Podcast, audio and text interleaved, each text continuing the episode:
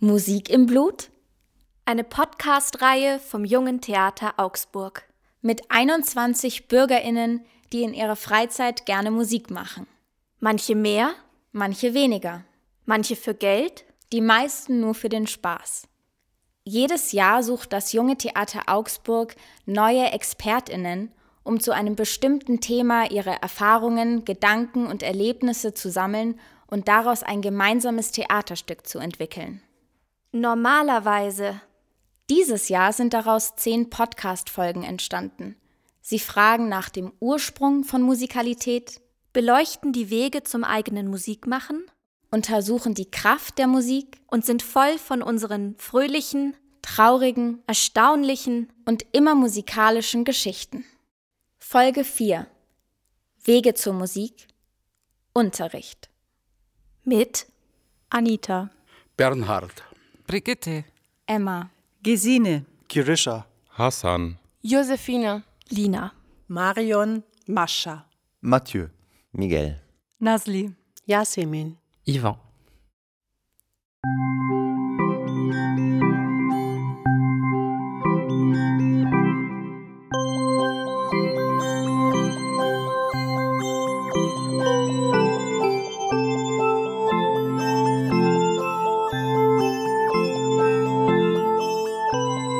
Ja, ich glaube, mit der Musik und den Instrumenten geht es mir so wie vielen anderen. Ich habe als kleines Mädchen angefangen, Blockflöte zu spielen. Ähm, ich habe wie so viele mit der Blockflöte angefangen. Ich habe wie wahrscheinlich sehr viele andere auch mit Blockflöte angefangen. Wie die meisten deutschen Kinder, vermute ich mal, habe ich angefangen, Blockflöte zu spielen. Im Grundschulalter hat mir meine Mama das beigebracht. Und dann mit neun Jahren bin ich in den äh, Unterricht für Klavier gegangen, habe das einige Jahre gemacht. Parallel bin ich dann irgendwann mal in den Schulchor und dann in den Kirchenchor gegangen. Es hat mir auch sehr viel Spaß gemacht.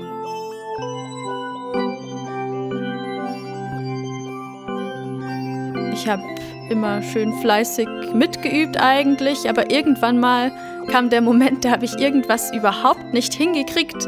Mit meinen kleinen Kinderhänden ich, konnte ich das Loch vom tiefen C, glaube ich, nicht greifen oder irgendwas hat nicht funktioniert.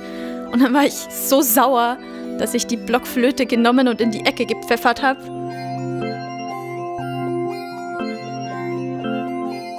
Nach ein oder zwei Jahren habe ich das dann aber auch wieder, habe ich das dann wieder aufgehört, weil ähm, ich Streit mit einem anderen Mädchen aus dieser Gruppe hatte.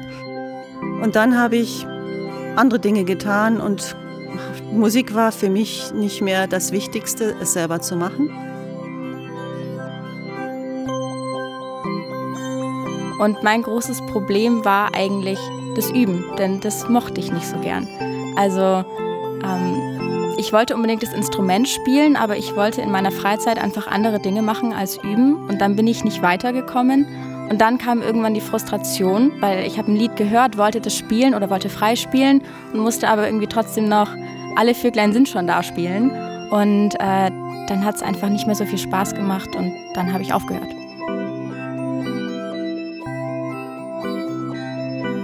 Dann war die Mama natürlich auch entsprechend wütend darüber, dass ich so mit dem guten Instrument umgehe. Und hat gemeint, ja, so geht es nicht, so mache ich mit dir nicht mehr weiter. Und dann habe ich aber doch wieder, hat mich die Motivation wieder gepackt und ich habe wieder die Blockflöte genommen und selber weitergeübt. Da meine Mutter sehr musikalisch war, wollte sie natürlich auch, dass ihre Kinder eine musikalische Ausbildung haben. Und so kam ich, wie ich in der ersten Klasse war, gleich mit in die Singschule, um ein Jahr lang die Noten zu lernen und ein gewisses äh, ja, äh, Grundwissen zum Klavierspielen zu haben. Weil danach habe ich zum Geburtstag ein Klavier geschenkt bekommen und dann anschließend den Klavierunterricht, den ich dann zehn Jahre wahrgenommen habe. Mit sieben Jahren habe ich ähm, angefangen, Klavier zu spielen und ganz am Anfang als Kind war es sehr lustig. Ähm, ich spielte eigentlich mit Musik. Ähm, das heißt, das war wie ein Spielzeug für mich. Aber nach drei Jahren würde ich sagen, oder ja, drei, vier Jahren würde ich sagen, ähm, wird Musik schrittweise ein bisschen schwieriger für mich. Das heißt, ähm, ich habe auch ein bisschen entdeckt, eine andere Aspekte der Musik entdeckt, und zwar, dass man Disziplin braucht, um Musik richtig zu spielen. Ich selber habe mit zehn äh, angefangen, Klavier zu lernen, aber zunächst relativ lustlos. Ich habe geübt, weil meine Eltern das wollten, nicht aus innerer Begeisterung. Ähm, danach habe ich dann angefangen, Gitarre zu spielen. Und ähm, das war auch wieder in der Gruppe und da war ich meistens die schlechteste, was dann auch dazu geführt hat, dass ich aufgehört habe. Die Lust an der Musik habe ich nie verloren, sondern wenn dann immer nur an einem bestimmten Instrument, also in dem Fall eben an der Blockflöte oder an der Querflöte. Als ich auf Gymnasium war in der Türkei, im Musikunterricht erinnere ich mich an meinen Musiklehrer und er war ein sehr hübscher Mann und wir waren Mädchenklasse.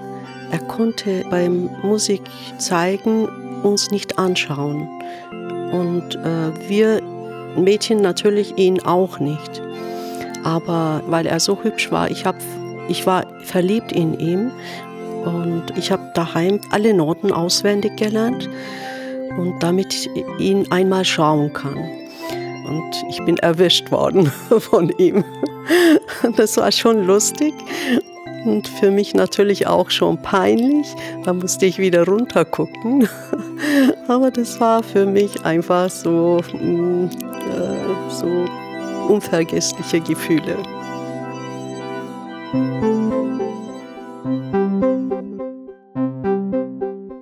Der zweiten Klasse mussten wir zu dem Klavierspiel von einer Lehrerin vorsingen.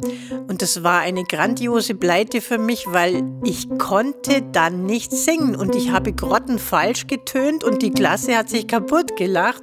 Und ich habe mich so geschämt und habe es gehasst. Meine Klassenlehrerin hat mir vor Auftritten dann gesagt, wenn du singst, beweg einfach nur deine Lippen, weil du so brummst.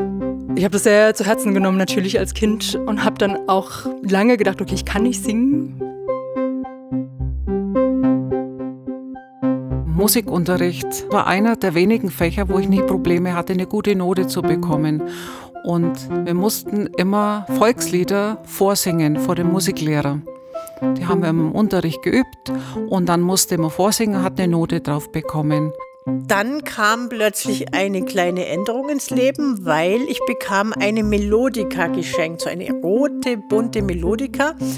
Und ich hatte noch nie ein Instrument gespielt in der Hand und habe dann halt selber rumprobiert und irgendwie habe ich mich dann an diese Töne gewöhnt oder mich einhören können. Und nichtsdestotrotz habe ich dann trotzdem angefangen, jetzt vor zwei Jahren im Chor des Grauteil Cosmopolis zu singen. Und dann hatte ich eine tolle Lehrerin in der fünften Klasse und plötzlich, siehe da, hatte ich eine Zwei in Musik.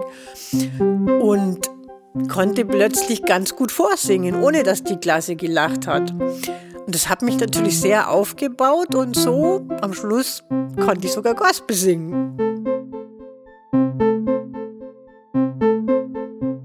Ich bin leider nie eine gute Klavierspielerin geworden, weil man mich zum Üben geprügeln hat müssen und weil ich halt meistens dann Beethoven, Bach und Mozart spielen musste und keine modernen Lieder.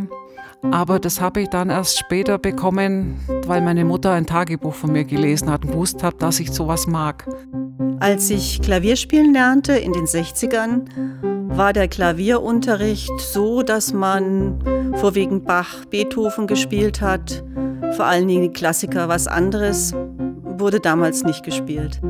Heute erlebe ich, dass natürlich schon ganz am Anfang vom Klavierunterricht äh, moderne Stücke gespielt werden, vielleicht auch kindgerechte Stücke. Das heißt, es hat sich in der Zeit doch sehr viel geändert. Bei meinen Kindern habe ich festgestellt, dass die überhaupt nicht mehr allein in der Schule vorsingen und dass es auch in der Schule schwierig ist, überhaupt Chöre zu bilden und ja, dieses klassische Singen gar nicht mehr den Stellenwert hat. Ich habe zwölf Jahre lang am Stück äh, in verschiedenen Chören gesungen. Ähm, zum einen im Schulchor.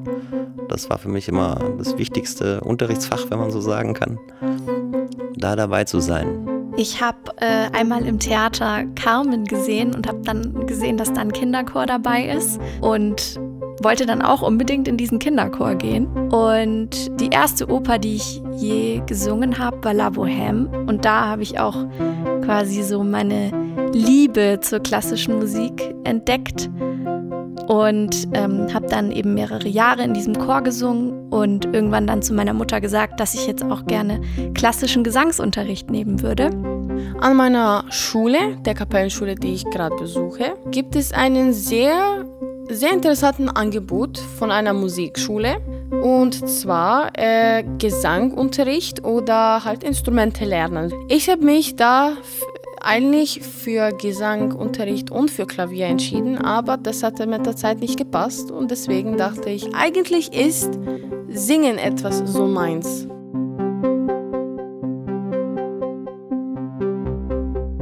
Mittlerweile nehme ich ja Gesangsunterricht. Das war aber ein ziemlicher Prozess. Also singen tue ich schon immer und das eigentlich auch 24/7, aber ich habe mich nie getraut, vor anderen Menschen zu singen und deswegen wollte ich auch keinen Gesangsunterricht nehmen.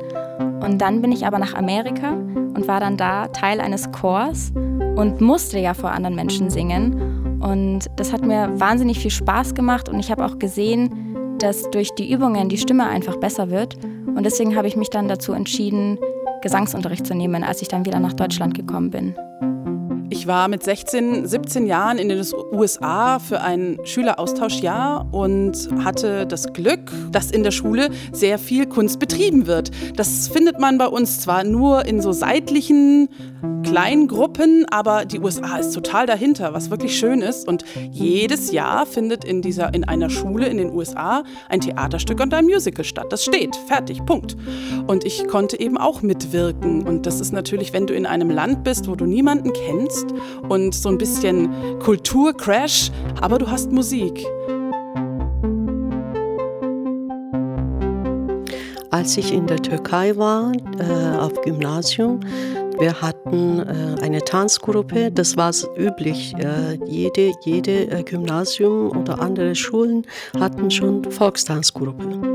Das Tanzen hat mir bei der Musik auch definitiv weitergeholfen, weil man sich durch das Tanzen ja dazu bewegt und dadurch die Musik dann nochmal ganz anders wahrnimmt, weil man versucht, mit Hilfe des Tanzes und der Musik eine Geschichte zu erzählen zum Beispiel oder ein Gefühl zu vermitteln. Also ich bin mit Musik geboren sozusagen. Äh, bei mir zu Hause habe ich seitdem ich denken kann, Instrumente liegen gehabt. Und irgendwann habe ich dann angefangen zu versuchen, damit zu spielen. Das war am Anfang nicht einfach, weil ich nicht wusste, wie das funktioniert. Ja, als ich mir dann überlegt habe, wieder Musik selber zu machen, kam das zu einer Zeit, wo ich sehr, sehr gerne zu Jam Sessions gegangen bin, wo ja Jazz gemacht wird und ich mich immer wieder wundere, wie die das schaffen, zusammen zu spielen.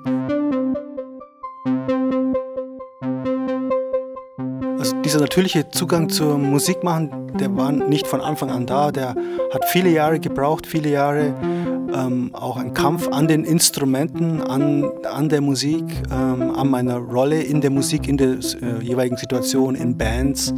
Ich singe und spiele Gitarre, aber kann leider keine Noten lesen. Ich spiele nicht nach Noten. Ich habe selber gelernt, Natürlich wäre es viel besser, Musik lesen zu können, aber andererseits würden wir auch an Spontanität verlieren, meiner Meinung nach. Also ich habe nie Musik studiert.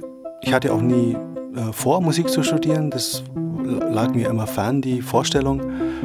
Ich hatte als Kind mal ein Jahr klassischen Gitarrenunterricht am Anfang, aber der, da hatte ich noch gar keinen Zugang zum Instrument und zur Musik. Wirklich, der hat auch nicht viel äh, gebracht.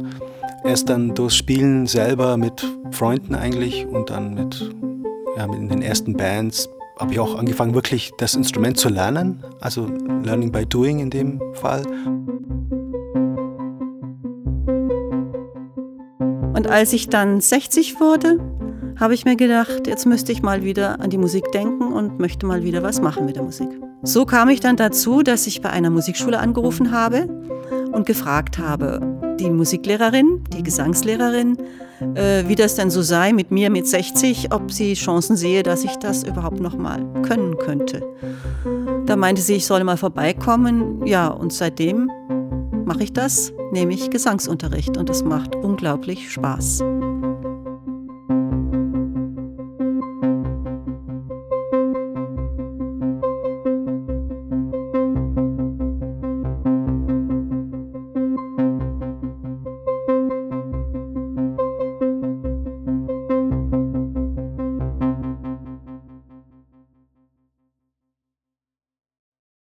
Das war Folge 4. Wege zur Musik, Unterricht. Aus der Podcast-Reihe Musik im Blut vom Jungen Theater Augsburg. Die Porträts aller ExpertInnen und des Teams von Musik im Blut sind auf der Homepage des Jungen Theaters sichtbar unter jt-augsburg.de slash Musik im Blut. Auf Wiederhören! Neun weitere Folgen von Musik im Blut stehen zur Anhörung bereit. Auf Wiedersehen! Über den Spendenknopf unterstützen Sie unsere Arbeit und wir können Sie hoffentlich bald wieder bei einer Aufführung begrüßen. Wir bedanken uns für die Unterstützung bei der Stadt Augsburg, dem Land Bayern und dem Bundesamt für Migration und Flüchtlinge. Wir bedanken uns für die Kooperation beim Friedensbüro der Stadt Augsburg, der Sing- und Musikschule Mozartstadt Augsburg und A3 Kultur. Wir bedanken uns bei Claudia Roth, Vizepräsidentin des Deutschen Bundestages, für ihren Einsatz als Schirmfrau.